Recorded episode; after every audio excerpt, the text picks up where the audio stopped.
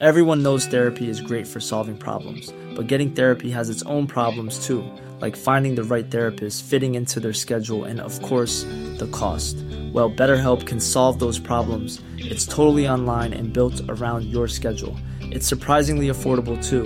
Connect with a credentialed therapist by phone, video, or online chat, all from the comfort of your home. Visit betterhelp.com to learn more and save 10% on your first month. That's BetterHelp, H E L P.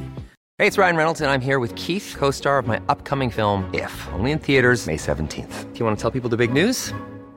All right, I'll do it. Sign up now and you'll get unlimited for $15 a month in six months of Paramount Plus Essential Plan on us. Mintmobile.com slash switch. Upfront payment of $45 equivalent to $15 per month. Unlimited over 40 gigabytes per month. Face lower speeds. Videos at 480p. Active Mint customers by 531.24 get six months of Paramount Plus Essential Plan. Auto renews after six months. Offer ends May 31st, 2024. Separate Paramount Plus registration required. Terms and conditions apply if rated PG. Hiring for your small business? If you're not looking for professionals on LinkedIn, you're looking in the wrong place. That's like looking for your car keys in a fish tank.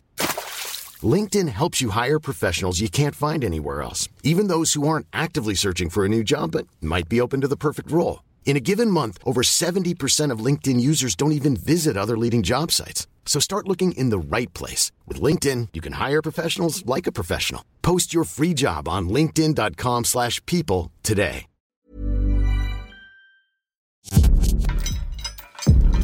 El criminalista nocturno.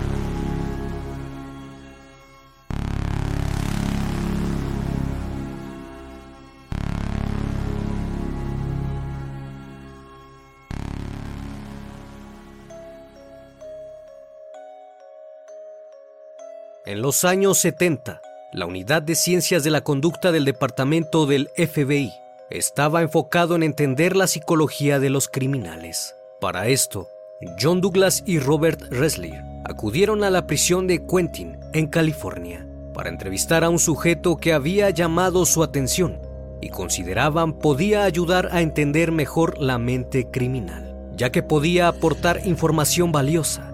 Se trataba de Edmund Kemper, un hombre de 2.6 metros de alto y 130 kilos de peso. Un sujeto sin duda grande e imponente, con un coeficiente intelectual superior de 145 y con un pasado que más tarde daría pauta a conocer los principales problemas que detonan la formación de un asesino serial. Todo esto fue posible gracias a la implementación de técnicas para hacer que muchos sujetos con conductas delictivas pudieran tener la confianza de revelar sus mayores secretos. Sin duda alguna, Kemper trataba a sí mismo de responderse el porqué de sus conductas, hablando abiertamente de su pasado y en conjunto con los investigadores de la unidad lograron crear perfiles criminales, adentrándose en la historia de la persona, su comportamiento, patrones y detalles además de su psicología y el entorno físico que rodea a una escena criminal. Todo esto con un objetivo, comprender por qué hicieron lo que hicieron y cómo lo lograron. El entorno de un individuo es fundamental para su desarrollo y desde pequeños puede haber conductas que indiquen la posibilidad de cometer un hecho criminal. Así que empecemos por el inicio. Edmund Emil Kemper III Nació el 18 de diciembre de 1948 en Burbank, California. Su madre era Clarabelle Stage y su padre Edmund Emil Kemper Jr. El matrimonio tuvo tres hijos, él y sus dos hermanas Susan y Aline. En un principio tuvo una infancia normal, aunque sus padres discutían constantemente, ya que su madre era una mujer muy autoritaria e impulsiva e incluso se cree que sufría del trastorno límite de la personalidad. Y su padre era un hombre reservado y de carácter apacible, que había servido en la Segunda Guerra Mundial.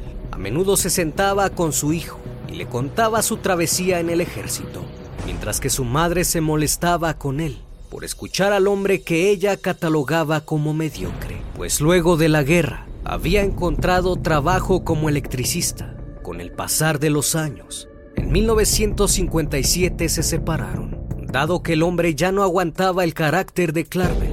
Una vez que se marchó de casa, Kemper quedó al cuidado de su madre, quien lo maltrataba recurrentemente. Esta en un afán de terminar toda relación con su esposo, tomó la decisión de mudarse con sus hijos a Montana. La separación afectó mucho a Kemper, ya que echaba de menos a su papá, pues la relación con su progenitora era muy complicada, debido a que bebía mucho y constantemente le gritaba a su hijo que su padre era un hombre sin futuro. Él lloraba por las noches al ver que se encontraba solo, pues su madre la mayor parte del tiempo únicamente se preocupaba por sus dos hermanas.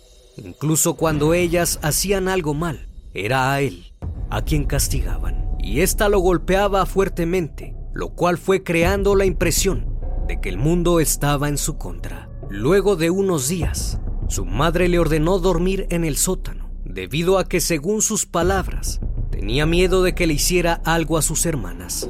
Y mientras más tiempo pasaba en aquel sótano, más alimentaba sus sentimientos de rencor hacia su madre pues pensaba que ella debía protegerlo y amarlo, pero por el contrario, solo lo humillaba. Él muy en el fondo quería amar a su madre, pero ella no se lo permitía, así que poco a poco fue creando fantasías en su mente. Soñaba con vengarse. Kemper era un chico muy inquieto, así que creaba juegos extraños junto con su hermana.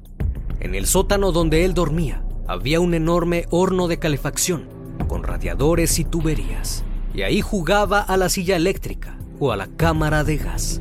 Su hermana lo ataba a un sillón y él se retorcía simulando dolor. Se trataba de un juego extraño para un niño de su edad. Sin embargo, él lo disfrutaba. Algo que distinguía a Kemper es que era muy fantasioso. A partir de aquí su vida empieza a dar un cambio en su personalidad. Un día en unos almacenes asistió a un espectáculo de magia que consistía en una falsa guillotina donde colocaban una papa y algún voluntario ponía su cabeza y al final solo era cortada la papa y la persona salía ilesa.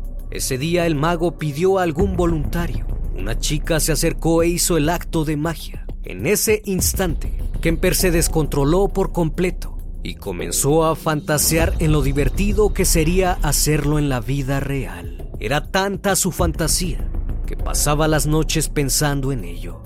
En la escuela era muy tímido y le era muy difícil hacer amistades, ya que tenía miedo a que alguien lo lastimara físicamente, así como lo hacía su madre. Sin embargo, era muy inteligente y era demasiado grande para su edad, y eso le ayudaba a que no se metieran con él. En una ocasión una de sus hermanas tomó una pistola de juguete que él tenía, y en su afán de molestarlo, la tomó y se la arrojó en los pies, lo que provocó que se rompiera él se enfurece tanto que va a su cuarto y toma una de sus muñecas y con unas tijeras le corta la cabeza y luego las manos, lo que le produjo mucha satisfacción y pudo por primera vez alimentar su fantasía. Meses más tarde pasa a una siguiente etapa, pues en esta ocasión encontró a su primera víctima, el gato de su familia. Mientras se encontraba jugando en el jardín, Empezó a cavar un hoyo profundo con una pala. Al ver a su mascota lo obligó a meterse dentro y comenzó a arrojarle tierra por encima hasta que desapareció de su vista. Horas después, fue al lugar y lo desenterró para posteriormente quitarle la cabeza y clavarla en una estaca, colocándola orgulloso en su cuarto a modo de trofeo. Ese día se sintió tan bien, debido a los gritos de su mascota, que por primera vez pensó que no era él quien sufría, y disfrutó tanto mentir sobre lo que le había sucedido al gato. Esta acción la realizó cuando solo tenía 10 años de edad. Llegada la noche, salía de su casa a caminar por las calles, no con la intención de distraerse, sino más bien para espiar a las jóvenes y seguirlas, imaginando que ellas lo amaban y que él las amaba también. Además fantaseaba con poseerlas, para ese entonces, Kemper se sentía atraído por su maestra y sus hermanas lo sabían. En una ocasión una de ellas le dijo que tenía que besarla, a lo que él respondió que para hacer eso tenía que asesinarla, ya que su madre día con día le repetía que era un bicho raro y que ninguna mujer lo querría jamás. Aunque si estaban muertas, no tendrían otro remedio. De esa manera, sí que podría tener alguna muestra de cariño. Llegó el punto en que Kemper creyó esto y una noche salió con una bayoneta perteneciente a su padre y se dirigió a la casa de su maestra para asesinarla, cortar su cabeza y besarla, para después tener intimidad con ella. Algunas noches imaginaba que tomaba un martillo y golpeaba a su madre, y eso le producía una gran tranquilidad.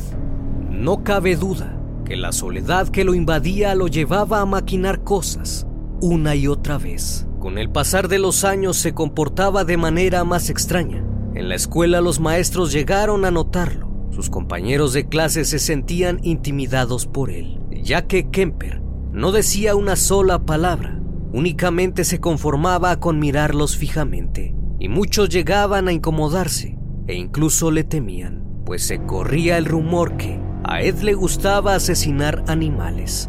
Dentro de sus locuras, estuvo a punto de perder la vida en dos ocasiones mientras jugaba, una en las vías del tren y la otra dentro de una piscina. Llegó al punto que, cansado de sentirse un cero a la izquierda y que su hermana recibiera un trato mejor que él, tomó al gato que tenía ella como mascota y lo descuartizó. Posteriormente ocultó los restos en el armario. Días después, su madre lo encontró debido al terrible olor que salía del sótano. De alguna manera Kemper buscaba la forma de llamar su atención, a pesar de que ella todo el tiempo lo humillaba y lo despreciaba, quizás por el simple hecho de que le recordara al padre de este. Aquella mujer era muy intimidante para él, pues pesaba más de 95 kilos y medía cerca de 1.80 metros, de facciones toscas, de voz muy fuerte y dominante. Para esos años su madre había conseguido una pareja, un sujeto que trataba muy bien a Kemper y que lo llevaba a cazar y a pescar. Aún así, no se libró de las fantasías de Ed, ya que se le ocurrió la idea de asesinarlo y robarle su coche para reunirse con su padre. Pero luego de pensarlo bien, optó por fugarse, ya con 14 años, y siendo un joven, se marchó de casa para reencontrarse con su progenitor. Era el otoño de 1963. Ed se encontraba entusiasmado, ya que al fin dejaría la vida tan humillante que vivía junto a su madre. Al llegar a Los Ángeles, se llevó una decepción enorme, pues al enterarse que su padre se había vuelto a casar con una mujer llamada Elfrid Weaver, y además de eso, tenía un hijo de dos años mayor que él, llamado Gilbert Otto hijo de un matrimonio anterior. Aún así, fue recibido por su padre. Sin embargo, con el pasar de los días, empezó a tener problemas con la esposa del mismo, pues Kemper se la pasaba merodeando por la casa y mirándola, hasta que un día la vio sin ropa. Esa situación fue incómoda para Weaver, lo cual provocó que días después su papá lo enviara de regreso a Montana. Pero meses después regresó para celebrar el Día de Acción de Gracias, y una vez ahí tuvo otro incidente con la mujer de su padre. En esta ocasión la persiguió por toda la casa y una a una fue cerrando todas las cortinas, alegando que había mucha luz. Por suerte el hijo de ella llegó a casa en ese momento y vio a su madre tan asustada y a Kemper comportándose muy extraño que tomó un martillo y lo ahuyentó para que se marchara. Debido a este incidente fue enviado a la casa de sus abuelos paternos. Una vez que su madre se enteró de esto, le dijo a su exmarido que era una mala idea, ya que era posible que un día él llegara a asesinarlos. Para Kemper estar en la granja de sus abuelos era un aburrimiento, ya que consideraba que parecía como si estuviera en una cárcel. Para contrarrestar esto, tomaba un rifle y salía a cazar por las tardes.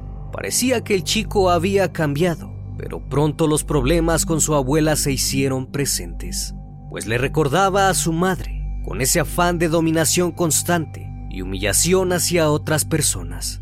incluidos él y su abuelo, y Ed no podía soportar la idea de haber salido de una cárcel emocional para meterse a otra. Había días que se imaginaba accionando su rifle en contra de su abuela, y pronto empezó a surgir la fantasía de cómo sería asesinarla. Los roces entre ambos eran muy notorios. Incluso ella empezó a sentir temor de caer en las manos de Kemper. Así que en varias ocasiones cargaba una pistola por si él quería hacerle daño. El 27 de agosto de 1964, Edmund se sentó con su abuela en la mesa de la cocina para leer un libro para niños que ella estaba escribiendo. Al levantar la mirada, notó que éste la observaba extraño, ya que tenía una mirada aterradora que había visto muchas veces. Ella se empezó a poner muy nerviosa y le dijo que se detuviera. Después de un momento, Kemper tomó su arma y llamó a su perro con un silbido, diciendo que se dirigía a dispararle a unas tuzas. Su abuela Maid le advirtió que no le disparara a los pájaros y volvió su atención a lo que estaba haciendo. Ed salió de la casa y se dio la vuelta. Miró a su abuela a través de la puerta mosquitera. Ella estaba de espaldas. En ese momento levantó su rifle y le apuntó, disparándole en una ocasión directamente a la cabeza. Su abuela se desplomó sobre la mesa, luego se acercó y le disparó dos veces más en la espalda. Posterior a eso envolvió su cabeza en una toalla y arrastró el cuerpo al dormitorio. A los pocos minutos su abuelo regresó a casa después de comprar alimentos. Al salir de la casa, su abuelo lo miró y le sonrió, pero su sonrisa se desvaneció luego de ver a su nieto apuntarle con un rifle. Ni siquiera le dio tiempo de dejar las bolsas cuando escuchó el disparo y se desplomó al suelo. Edmund estaba consternado, no solo por lo que había hecho, sino porque ahora lo atraparían, ya que sus abuelos tenían muchos conocidos y sin duda preguntarían por ellos.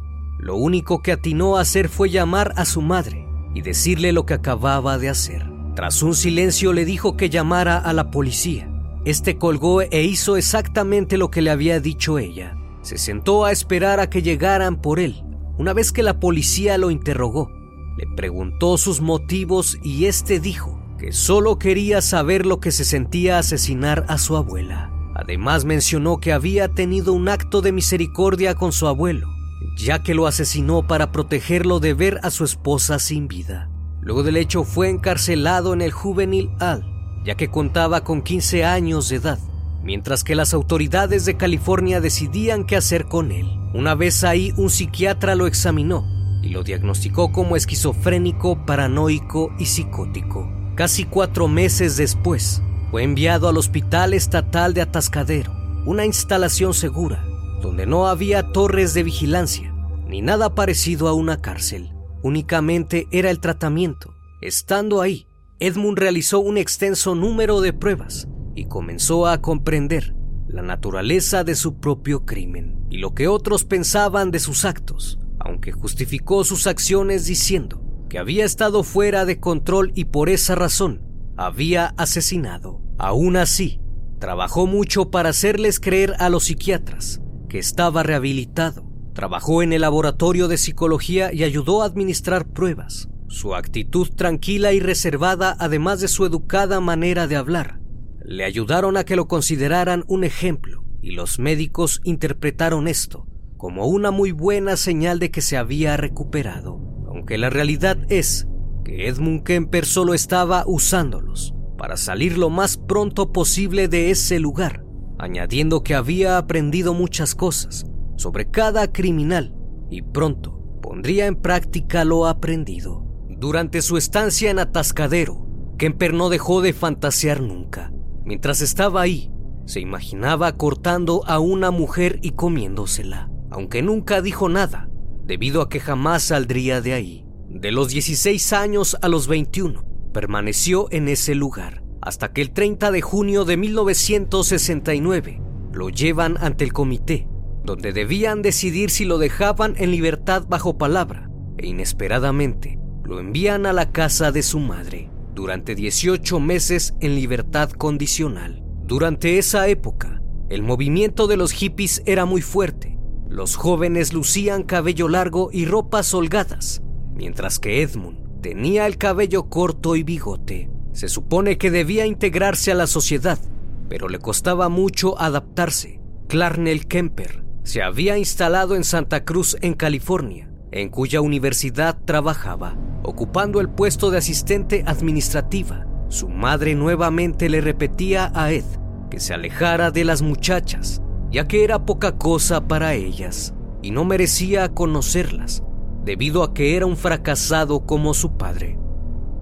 Durante algún tiempo Kemper consiguió trabajo y tenía la ilusión de ser un oficial de policía, pero debido a su estatura no pudo ingresar, ya que era demasiado alto. Por las noches recorría las autovías con la intención de ver dónde podía contactar a las chicas, mismas que su madre le había prohibido se acercara. Estas tenían que ser de buena familia y tener clase, ya que eran las mujeres que su madre le decía que no merecía. Un año después, se mudó de la casa de su progenitora a un apartamento que compartía con un amigo. Para trasladarse, compró una motocicleta misma con la que tuvo dos accidentes. Posteriormente, compró un vehículo Ford amarillo, similar a un auto policial de esa época. Lo equipó con un transmisor de radio y una gran antena. Comenzó a recorrer diferentes autopistas, en las cuales subía a jóvenes para ver cómo reaccionaban ante él y cómo podía ganarse rápidamente su confianza. Recogió cerca de 150 jóvenes que hacían autostop y a todas ellas las llevó a sus lugares de destino sin lastimarlas. Pronto empezó a modificar el auto con la intención de que no se pudiera abrir la puerta del pasajero desde adentro. En el maletero metió bolsas de plástico, algunos cuchillos, una manta, una pistola y un par de esposas, esperando su momento. El 7 de mayo de 1972, Kemper recoge a dos chicas de 18 años, Mary Ann Pesci y Anita Luchesa. Ed mira su reloj y comienza a emplear todo lo aprendido para que las jóvenes se sintieran en confianza. De inmediato sintió que ellas eran las elegidas. Una de ellas se mostraba distante y lo observaba, por lo que le pareció altiva, refinada y algo desdeñosa, y eso le atrajo inmediatamente. A las 4 de la tarde de ese día, ofreció llevarlas a la Universidad de Stanford. Mientras iba en camino, Kemper se desvió hacia un lugar solitario. Las jóvenes al ver esto le preguntaron qué es lo que quería. Este les respondió que sabían perfectamente qué quería y sacó un arma. Se estacionó y salió del auto. Abrió la puerta y se llevó a Anita para meterla dentro del maletero del coche. Posterior a eso, trató de tener intimidad con Marianne, pero ella se resistió. Así que sacó una bolsa de plástico y le cubrió la cabeza. Al ver que seguía luchando, se quitó el cinturón e intentó privarla de la respiración, pero no lo logró. Así que sacó un cuchillo y le dio varias puñaladas hasta que cortó su garganta y la dejó inconsciente. Por otro lado, Anita se encontraba en el maletero y no paraba de gritar. Al abrir el maletero, ella lo observaba aterrada. Ed trata de darle alguna excusa de lo que acababa de hacer. Le ordena que salga y empieza a apuñalarla. Ella trata de defenderse y gritar. En algunas ocasiones lo muerde, pero es inútil. Ella suplica y le pregunta por qué, hasta desvanecerse sobre el piso. Una vez que terminó, estaba bañado en sangre. Subió a Anita y condujo con los cuerpos hasta su apartamento. Por suerte su compañero no se encontraba en esos momentos, así que sacó los cuerpos y los llevó a su dormitorio, donde les cortó la cabeza, las colocó en un sillón, tomó varias fotografías y se quedó un rato contemplándolas, hasta que finalmente las subió a su cama y abusó de sus cuerpos y de sus cabezas. Cumplió su fantasía y se dio cuenta que era cierto lo que le decía a su madre. Vivas las mujeres se mostraban distantes con él, pero sin vida. Sabía que le pertenecían. Al día siguiente, luego de haberlas cortado en pedazos y haberlas guardado en bolsas, se trasladó a las montañas de Santa Cruz, donde enterró los pedazos y sus cabezas las arrojó a un barranco. Luego del hecho, los familiares reportaron a las jóvenes como desaparecidas. Cuatro meses después, la noche del 14 de septiembre, recogió a otra chica llamada Aikoko una bailarina de 15 años de descendencia coreana, la cual se dirigía a sus clases de baile. La joven se había cansado de esperar el autobús, así que decide hacer autostop. Kemper detuvo su auto y se ofreció a darle un aventón, pero una vez dentro, la amenazó que no hiciera escándalo y la llevó a un lugar solitario en las montañas. Al llegar le tapó la boca con cinta y trató de privarla de la respiración. Ella forcejeó con él, perdió el conocimiento y después de un momento volvió en sí. La sacó del coche y la acostó en el suelo para abusar de ella y finalmente tomó su bufanda y la asfixió hasta que dejó de respirar. Después la puso en el maletero y acudió a un bar a tomar unas cervezas. Luego condujo hasta la casa de su madre y de vez en cuando abría el maletero para tocar su cuerpo. Estuvo solo unos minutos ahí y arribó a su departamento para aplicar su mismo modus operandi, el cual le llevó cerca de cuatro horas para diseccionarla. A la mañana siguiente, Kemper acudió a su cita con dos psiquiatras, los cuales luego de evaluarlo y ver sus avances, se sorprendieron al verlo completamente curado, por lo que dictaminaron que no había ninguna razón para considerarlo peligroso. Mientras la cabeza y las manos de Aiko se encontraban en su maletero. Ese mismo día se deshizo del cuerpo. Pasaron los meses nadie sospechaba de Edmund Kemper. Luego de los hechos se mudó con su madre. El 8 de enero de 1973 compró un arma calibre 22. A pesar de que no tenía permitido portar armas, condujo cerca de la Universidad de California y subió a su auto a Cindy Eschal. Le apuntó con el arma y la obligó a subirse al maletero para posteriormente darle un tiro en la cabeza. Una vez de perpetrar el asesinato, la llevó a la casa familiar, donde actualmente Edmund vivía. A la mañana siguiente su madre salió a trabajar. Kemper sacó a Cindy y tuvo intimidad con el cuerpo. Una vez que terminó, la diseccionó en el baño, procurando ser muy cuidadoso para no dejar ningún rastro.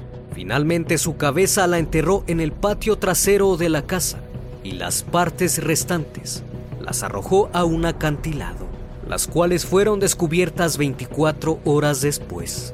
En cuanto a la bala incrustada en su cráneo, la retiró de su cabeza para evitar que la policía tuviera una pista de él. Casi un mes después, la noche del 5 de febrero, Kemper tuvo una fuerte discusión con su madre. Él salió furioso del apartamento en busca de nuevas víctimas. Así que condujo por la autopista y encontró a una joven llamada Rosalind Thorpe, de 23 años, quien se encontraba haciendo autostop.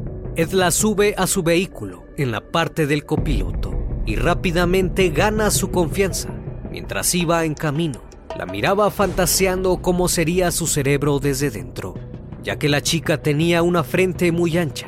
En instantes, Kemper vio a otra chica, Alice Liu, de 21 años. Le hace autostop y este se detiene. Ella se sube en la parte trasera. Ambas chicas no tuvieron miedo de subirse al auto, ya que este portaba una calcomanía de estacionamiento de la universidad. Mientras iban conversando, Kemper distrajo a Rosalind, redujo la velocidad y sacó el arma, dándole un tiro en la cabeza. Rápidamente se volteó y le disparó a Alice, quien comenzó a gritar y se cubrió la cara con sus manos. Aún así, le propinó tres disparos. Una vez que salió de la ciudad, condujo por un callejón solitario, se bajó y puso los cuerpos en el maletero y se dio cuenta que Alice aún seguía con funciones vitales. Así que al sacarla, le disparó a bocajarro. Una vez hecho esto, regresó a su casa, donde cenó tranquilamente. Su madre al verlo salió con el pretexto de ir a comprar cigarrillos. Kemper bajó inmediatamente y dentro del auto les cortó la cabeza. A la mañana siguiente se encontraba inquieto, así que luego de que ella se fuera, sacó el tronco de Alice y tuvo intimidad con él. Una vez consumado esto, fue por la cabeza de Rosalind para extraerle la bala, pues no quería dejar ningún rastro.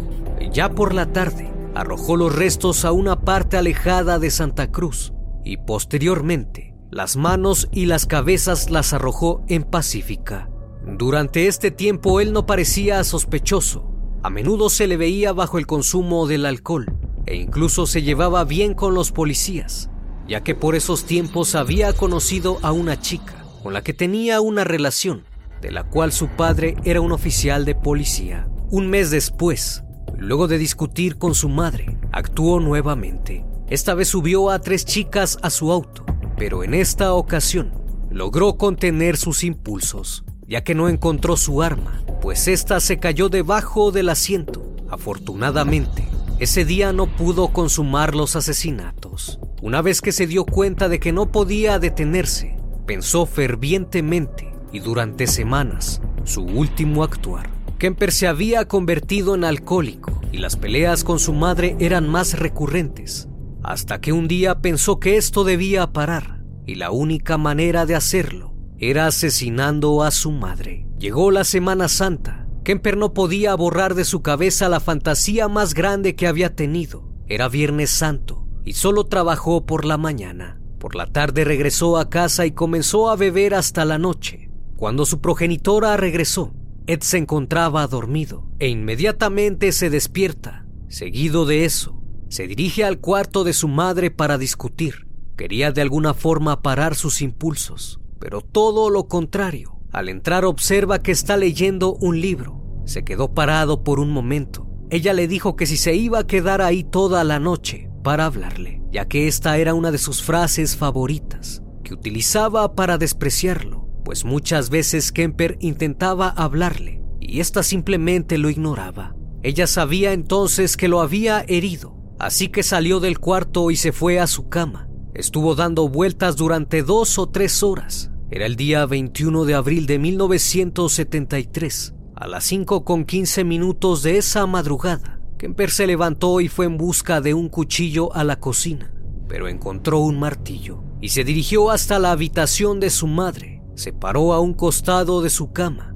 levantó el martillo lo más alto que pudo y lo dejó caer sobre la cabeza de ella. Inmediatamente le hundió el cráneo debido a la fuerza fue por el cuchillo y separó la cabeza de su cuerpo, con la que tuvo relaciones íntimas. Posteriormente la puso sobre una repisa que había en la habitación.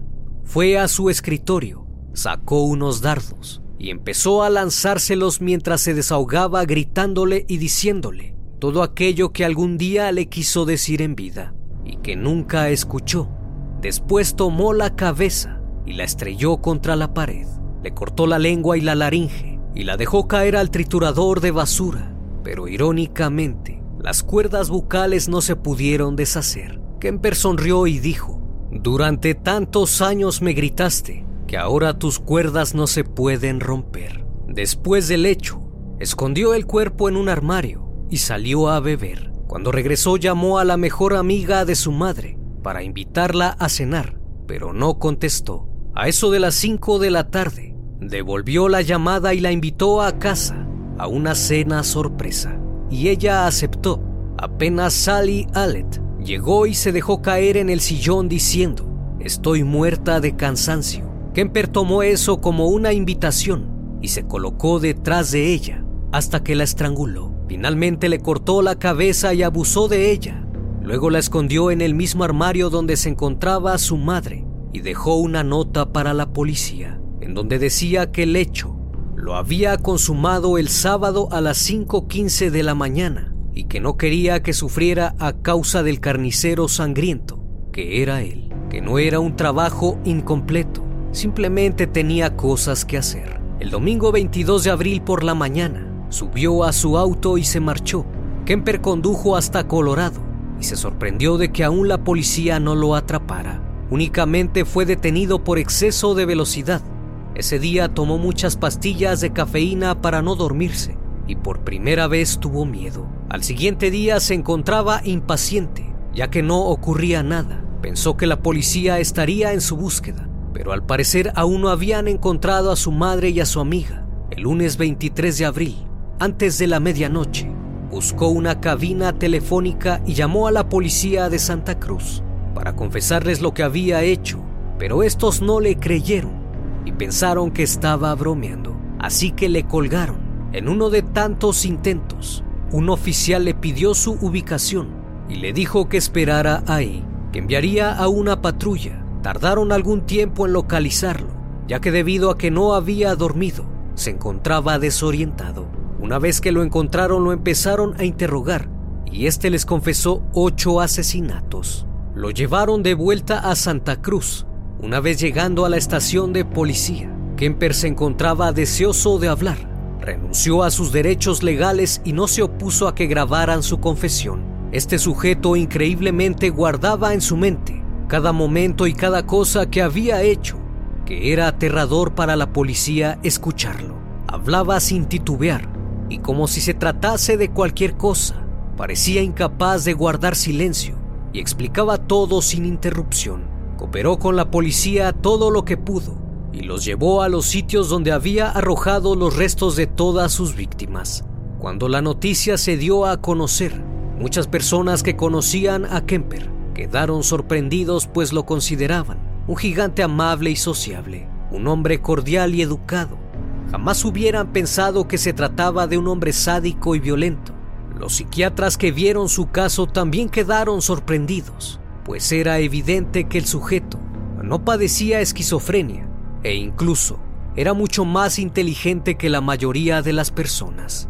La opinión pública atacó fuertemente al hospital psiquiátrico, pues los culpaban de haberlo dejado en libertad, porque para muchos era una persona enferma que tenía un alto grado de locura. En octubre de ese año se inició el juicio contra Kemper. Él se declaró no culpable por motivos de locura. Su juicio duró cerca de tres semanas en el cual muchos de los familiares se desmayaron al escuchar las aterradoras confesiones de este sujeto. En un intento por argumentar locura, se cortó las venas con una pluma, pero no resultó favorable, ya que luego de cinco horas de deliberación, fue encontrado culpable de ocho asesinatos y fue condenado a cadena perpetua, sin libertad condicional, ya que se llegó a la conclusión de que estaba sano mentalmente. Cuando le preguntaron por qué había confesado, afirmó, quiero ayuda. Si voy a una penitenciaría, me encerrarían en un cuarto pequeño, donde no podré hacer daño a nadie y quedaré libre de todas mis fantasías. Años después, ayudó a los agentes del FBI de Ciencias de la Conducta a poder entender mejor cuáles eran sus motivaciones para cometer tales actos de gran magnitud. Sin duda lo que aportó Kemper ayudó mucho para comprender mejor la mente criminal y de alguna forma ayudó a crear algunos perfiles criminales.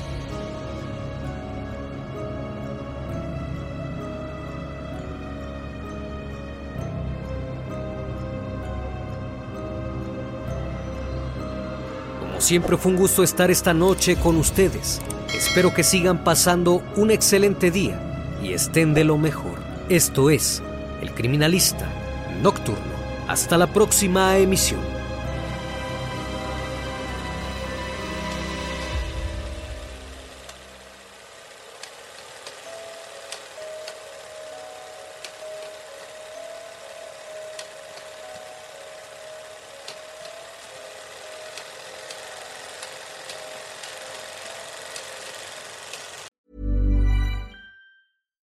It's Paige DeSorbo from Giggly Squad. High quality fashion without the price tag. Say hello to Quince.